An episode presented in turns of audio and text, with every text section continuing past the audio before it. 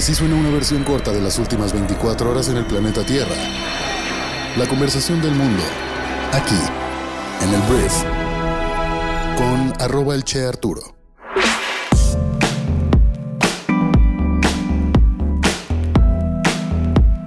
Muy buenos días, bienvenidas, bienvenidos a esto que es el brief para este miércoles primero de noviembre.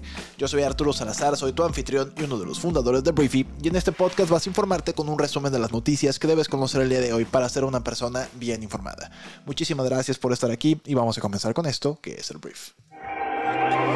Arranquemos hablando de México y tengo que hablar de dos personalidades, el presidente Andrés Manuel López Obrador y de la señora Norma Piña, presidenta de la Suprema Corte de Justicia.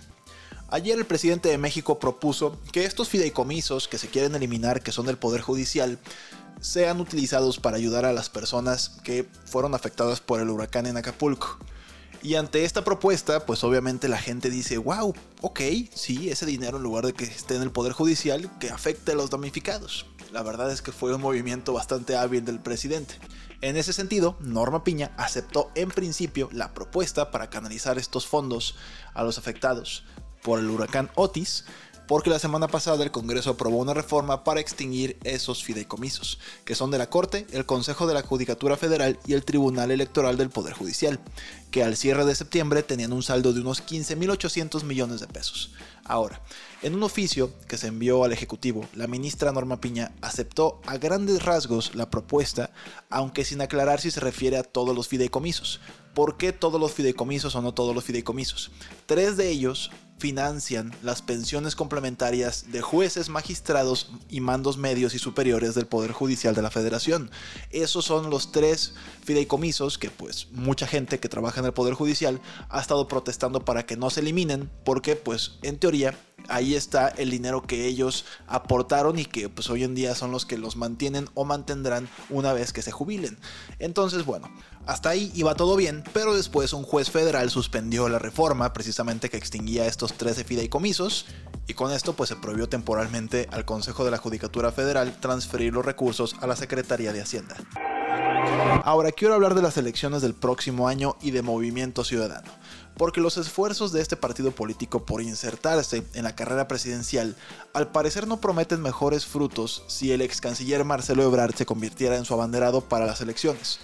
El Partido Naranja se mantiene pues en un distantísimo tercer lugar de las preferencias electorales, ya sea con Ebrard o con el gobernador de Nuevo León Samuel García, que es la otra carta fuerte de MC, de acuerdo con la última encuesta de Encol para el diario El País sobre los aspirantes presidenciales.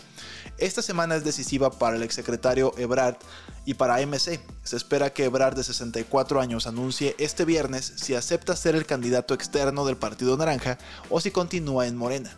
La decisión que tome afectará de manera pues determinante los planes de MC y del joven gobernador de Nuevo León, que ya solicitó licencia al Congreso Estatal y cuya suerte está en el aire. La encuesta de Encol muestra ligeras variaciones en los careos entre aspirantes con Ebrard o con Samuel como candidatos de Movimiento Ciudadano. En ningún caso cambia el hecho de que la banderada de Morena Claudia Sheinbaum, ex jefa de gobierno de la Ciudad de México, se mantiene como puntera indiscutible de la carrera presidencial, seguida de la senadora Xochil Gálvez del Frente Amplio, que es PAN, PRI y PRD, en el segundo sitio. En el careo donde se coloca a Ebrard como aspirante de MC, este obtiene el 16% de la preferencia bruta, que incluye a los votantes indecisos y a los que no respondieron. Y en este escenario, Sheinbaum obtiene el 48% de las preferencias y Xochitl el 27%.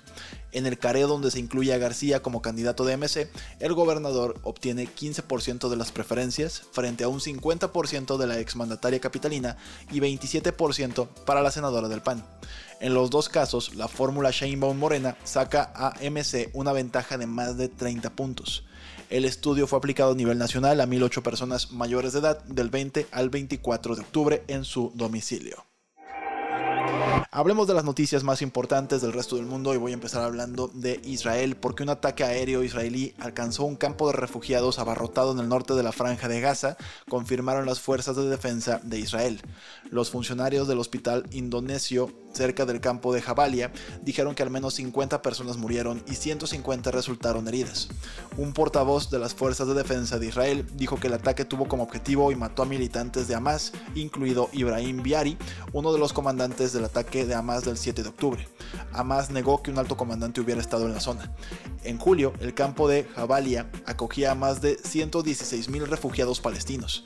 Mientras tanto, las fuerzas israelíes avanzaron hacia la ciudad de Gaza, avanzando hacia un barrio al norte de la misma, según el Ministerio de Interior de Gaza. Pero en este lugar 50 personas murieron que eran simplemente refugiados. Hablando ahora de economía, tenemos que hablar del Producto Interno Bruto de la zona euro, que se contrajo un 0.1% en el tercer trimestre del año, mientras sus economías más grandes siguen agobiadas por las altas tasas de interés y la baja demanda de los consumidores. Tras una expansión del 0.2% en el segundo trimestre, los analistas esperaban un estancamiento. La estimación preliminar para la Unión Europea en su conjunto mostró un crecimiento del 0.1%.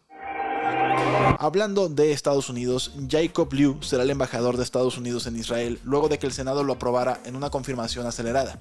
Lew, el secretario del Tesoro de Barack Obama, fue nominado por Joe Biden para el cargo en septiembre. Su confirmación fue aprobada por 53 votos contra 43, contó con la oposición de los republicanos que criticaban su papel en la redacción del acuerdo nuclear con Irán.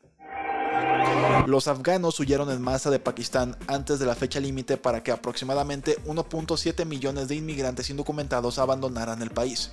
El miércoles el gobierno de Pakistán comenzará los arrestos y deportaciones. Alrededor de 100.000 afganos ya se marcharon en octubre. Más de 10.000 personas se amontonaron en autobuses y camiones que se dirigían a las fronteras este martes. El gobierno talibán de Afganistán acusó a Pakistán de acoso. Vamos a hablar ahora de un jurado federal que asestó un duro golpe a los agentes inmobiliarios estadounidenses al declarar que las grandes corredurías residenciales eran responsables de 1.800 millones de dólares en daños a los vendedores de viviendas por mantener las tasas de comisión artificialmente altas. Los abogados de los demandantes argumentaron que los estadounidenses pagan el doble en tarifas de transacción que los compradores de viviendas en mercados extranjeros comparables. La Asociación Nacional de Agentes Inmobiliarios, uno de los demandados, prometió apelar el veredicto. En temas geopolíticos, después de cuatro meses de negociaciones, Montenegro finalmente nombró un gobierno, encabezado por el primer ministro más joven de Europa, Miloko Spajic. El ex ministro de Finanzas de 36 años dijo que quería que su país fuera la Suiza de los Balcanes y el Singapur de Europa. En primer lugar, tendrá que abordar la corrupción generalizada y el débil estado de derecho del país, mientras este se esfuerza por unirse a la Unión Europea. Quiero hablar de otros negocios, tengo que hablar de WeWork que al parecer planea declararse en quiebra la próxima semana. La empresa tuvo una de las trayectorias más dramáticas del último auge de las startups, alcanzó una valoración de 47 mil millones de dólares antes de un desastroso intento de oferta pública inicial y desafíos a su modelo de coworking durante la pandemia. Un modelo que literalmente inspiró una serie que está en Apple TV, te la recomiendo muchísimo, se llama We Crushed y bueno, volviendo al negocio, WeWork puede presentar su petición del capítulo 11 de Nueva Jersey, fue lo que informó el Wall Street Journal, y la empresa no respondió de inmediato a una solicitud de comentarios, pero al parecer WeWork ahora sí, pues we crashed.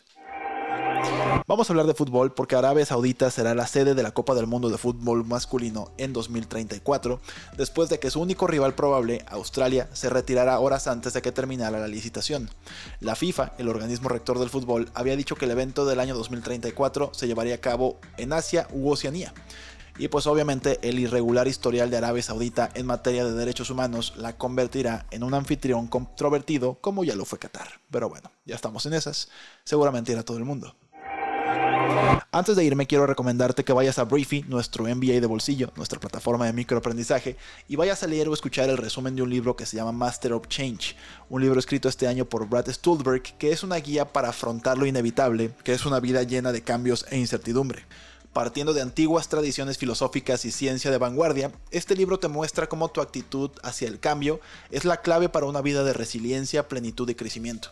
Al alterar tu forma de pensar y aceptar el cambio, puedes mejorar tu vida. Es lo que defiende este libro, The Master of Change.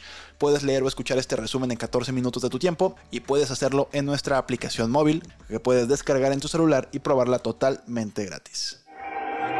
Muchísimas gracias por estar aquí. Esta fue la conversación del mundo para este miércoles. Espero que te genere valor y grandes conversaciones y nos escuchamos el día de mañana en la siguiente edición de esto que es el brief.